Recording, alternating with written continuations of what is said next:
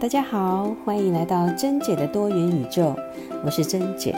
今天呢，我们来谈谈大众必须知道的居家换药所需要的耗材完全指南。在上次珍姐呢。分享了换药居家换药的一个重要原则。那有好朋友打电话问我说：“珍姐，我知道怎么换药了，但是呢，我必须准备一些哪些重要的耗材在家里呢？”因此，珍姐为大家预备了呃一集，在家里该怎么换药是有助于我们大家的呢？今天我来教教你一些基本的概念，有一些清单是你必须要知道的。这些耗材呢，我珍姐来分享给你听。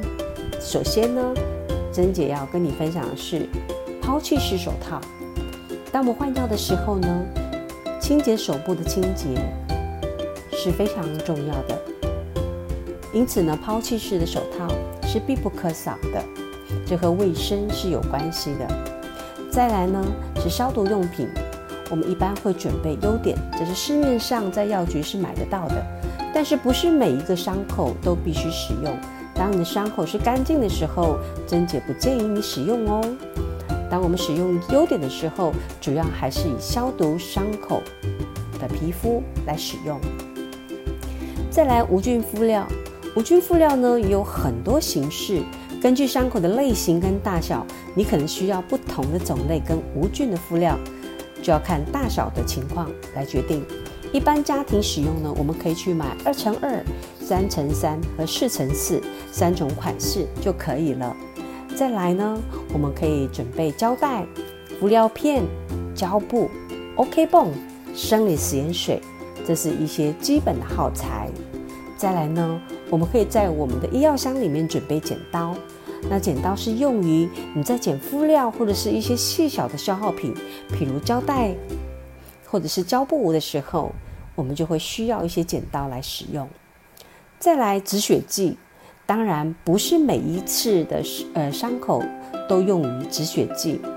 这些情况有一些需要基本的止血止血剂呢，是用于来止血。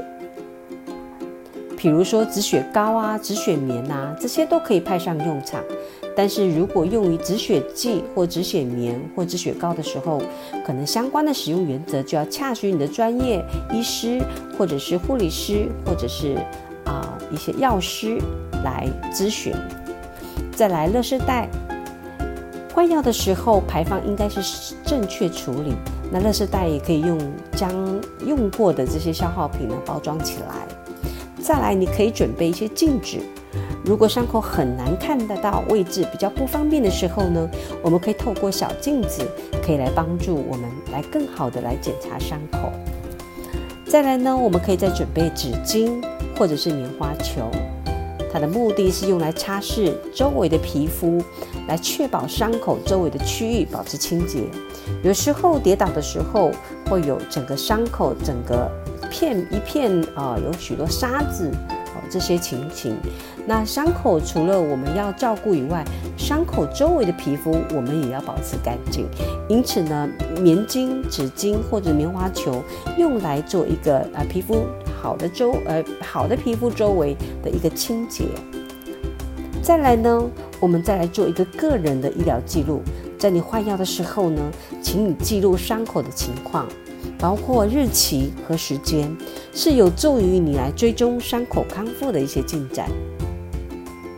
再来一些料呃材呃耗材的处理呢，每一个人个人使用在家的呃这些耗材，可以以一般垃圾丢弃就可以了。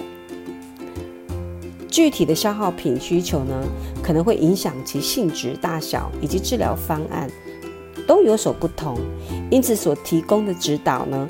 呃呃，确保每个耗材的用途跟正确的使用方法。如果可以的话，在你采购这个呃医疗耗材的时候，你可以呃在换药之前来咨询你的专业呃人士的一些建议。以上呢是我们在家换药所需要的耗材，希望这些指南可以帮助到你。今天我们就谈到这里喽，我们下次见，拜拜。